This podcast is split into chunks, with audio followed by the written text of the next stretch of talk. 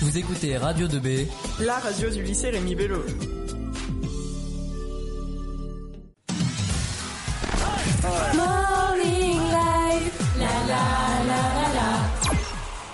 Tout de suite, place au Goncourt lycéen. Bonjour tout le monde. Bonjour. Alors déjà, que veut dire ce mot? Parce que moi j'en ai vaguement entendu parler et je sais à peine ce que c'est. Alors le pré-Goncourt des lycéens, euh, ça consiste à lire une sélection de romans de la rentrée littéraire et après que la classe élise euh, son roman préféré pour après lui attribuer le pré-Goncourt de l'année. D'accord. Est-ce qu'on peut m'en dire plus? Oui, oui, Gabi, alors ça existe depuis combien de temps? Alors le pré-Goncourt, ça existe depuis 1988 et cette année c'était la 28e édition. Et combien de lycées y ont participé? Alors cette année on était 58 classes partout en France, mais aussi quelques lycées français à l'étranger comme euh, celui de Madrid ou de Stockholm. D'accord. Et Matou, combien de livres faisaient partie de la sélection? Euh, Alors il y avait 14 livres. Euh, 14 livres, ça, paraît euh, énormément pour, euh, pour le peu de temps où on devait les lire. Et surtout ce n'étaient pas des petits livres, c'était des gros livres mais très intéressants. D'accord, merci. Et euh, durant, euh, durant bah, euh, cette période, qu'est-ce, quelles ont été les, les, activités de la classe? Allez, allez. Alors en fait, on a dû lire donc tous les livres, donc ça, ça a pris pas mal de temps. On a aussi eu la chance de rencontrer les écrivains à la Bibliothèque nationale de France à Paris en octobre. Et le délégué élu par la classe pour la représenter aux délibérations nationales a été à Nantes. Et quels ont été les ressentis de la classe avant et après? Alors euh, les ressentis euh, avant, euh, on a été un peu bah, choqués que ce soit nous, une classe de S, à faire partie, enfin à participer au prix Goncourt. je pense que le prix Goncourt nous a apporté beaucoup, rien que pour le bac de français qu'on aura à faire. Et c'était vraiment très intéressant. On est très content d'y avoir participé.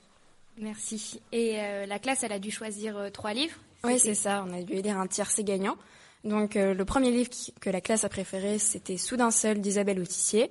En seconde position, Au pays du petit de Nicolas Fargue. Et enfin, D'après une histoire vraie de Delphine de Vigan.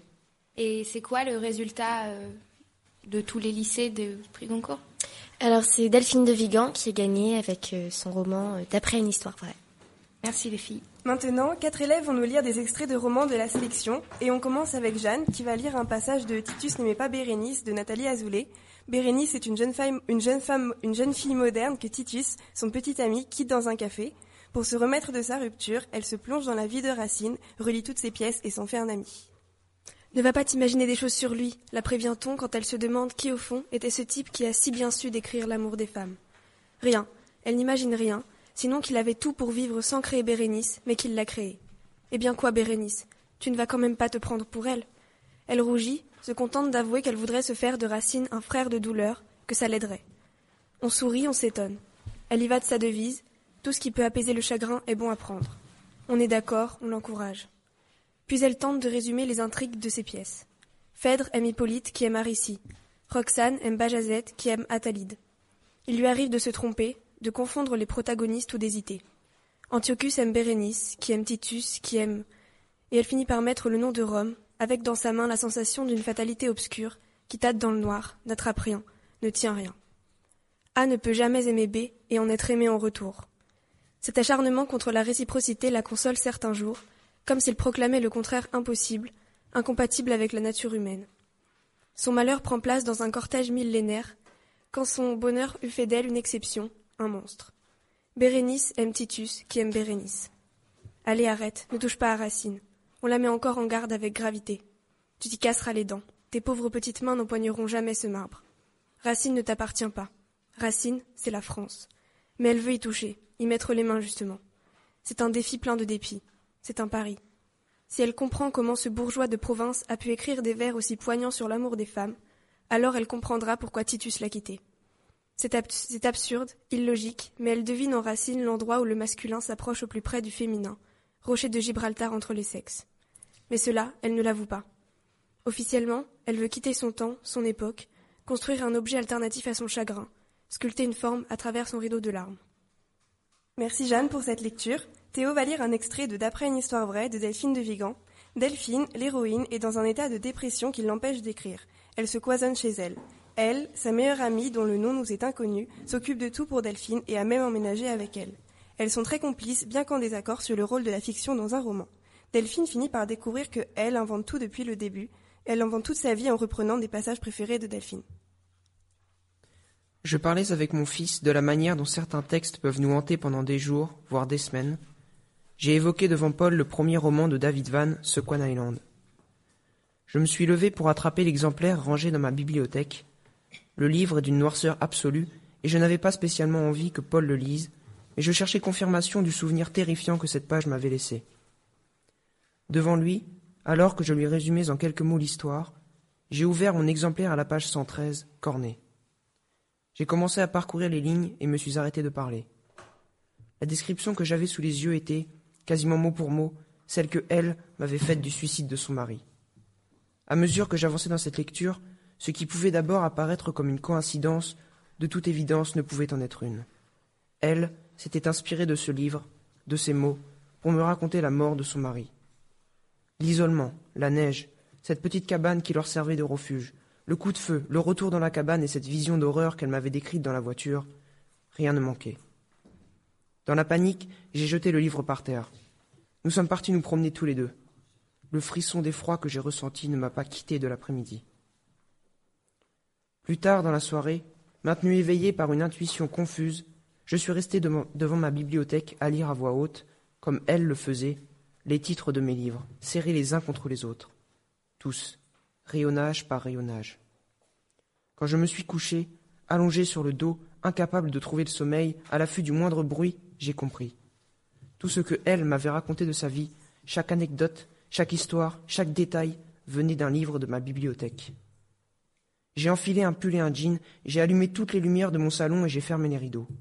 Jusqu'au petit matin, j'ai procédé avec méthode. Je me suis remémoré les confidences de elle, une par une. Et puis j'ai laissé glisser mes doigts sur la tranche des livres, et j'ai trouvé. Merci Théo pour cette lecture. Gabriel va maintenant nous lire un extrait de Ce pays qui te ressemble de, Toby Nathan. Zohar est un jeune enfant né miraculeusement d'un père aveugle et d'une mère folle. À travers sa vie, c'est tout un pays haut en couleurs, l'Égypte, qui est dépeint pendant la première moitié du XXe siècle, une époque où juifs et musulmans cohabitaient. C'est ainsi que je suis sorti d'Égypte, avec, pour tout bagage, la griffe de la Kadilla et l'huile d'amulette. Si j'ai quitté l'Égypte, l'Égypte ne m'a jamais quitté. Quelquefois, je pense que c'est seulement mon ombre qui est parti, alors que moi je suis resté là-bas, seul, errant comme durant ma jeunesse. La nuit, dans mes rêves, je promène le cliquetier de mes chaussures bicolores sur les pavés de Haret El Yaoud, et lorsque je lève la tête, j'entends chanter. Que tu m'acceptes, que tu me rejettes, quelle que soit la ville, quel que soit le pays, partout où tu iras, j'irai avec toi. Le monde est si beau avec toi. Mes parents, Moti et Esther, m'ont rejoint à Genève après les événements de 1956. Les tantes les ont suivis deux ans plus tard, à l'exception de la tante Maleka et de son mari Poupi, qui attendirent longtemps dans la ruelle vidée de ses juifs. Le rétablissement du monde d'avant. Dans la ruelle, beaucoup disposaient de ce passeport italien, sur lequel les douaniers égyptiens, au moment d'embarquer, apposèrent le tampon No.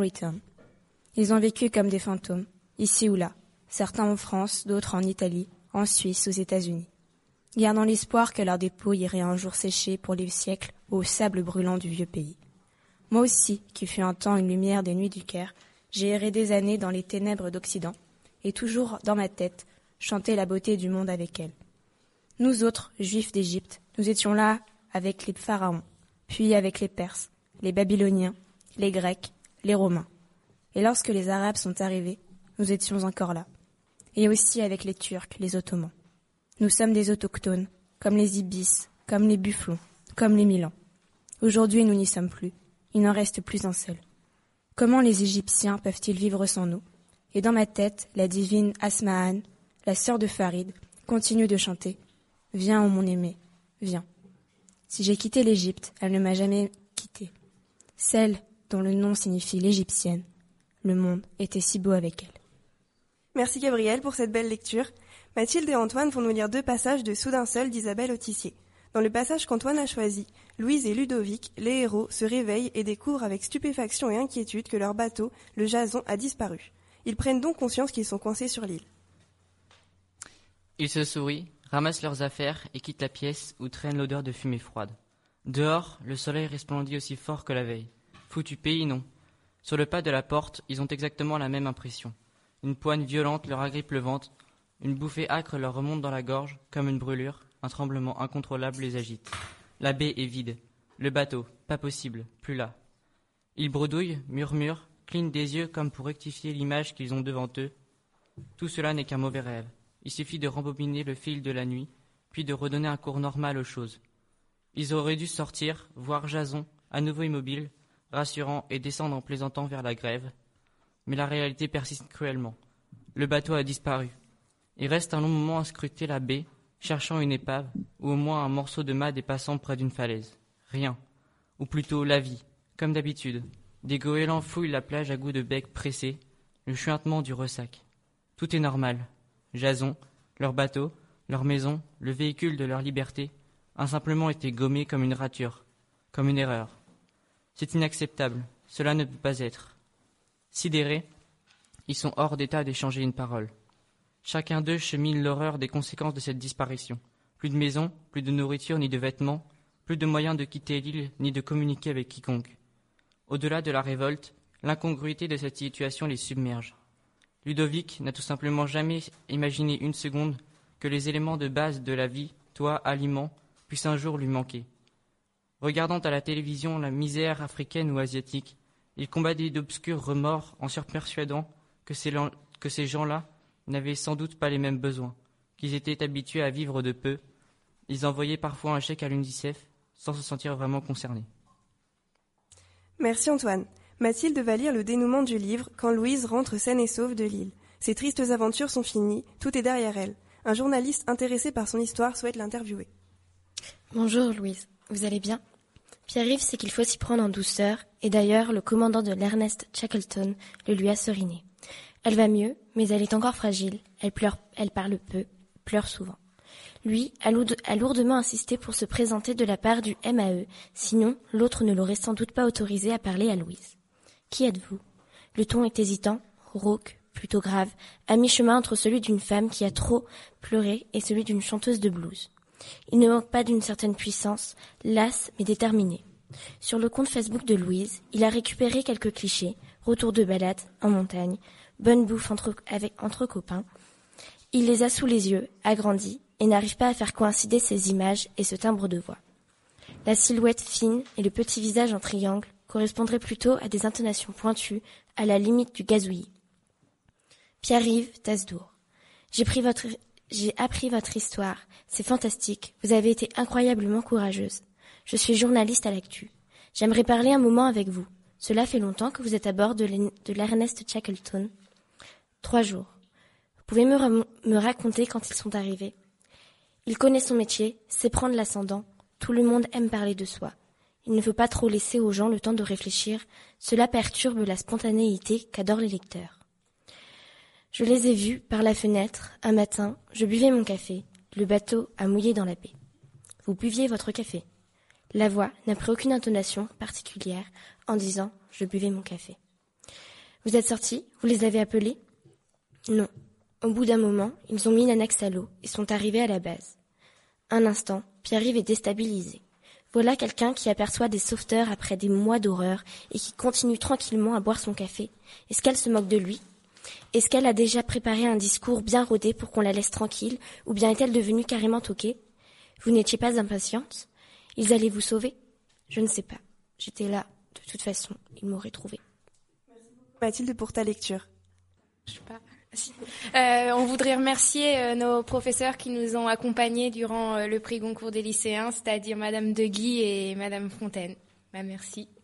Merci. Merci. Merci beaucoup.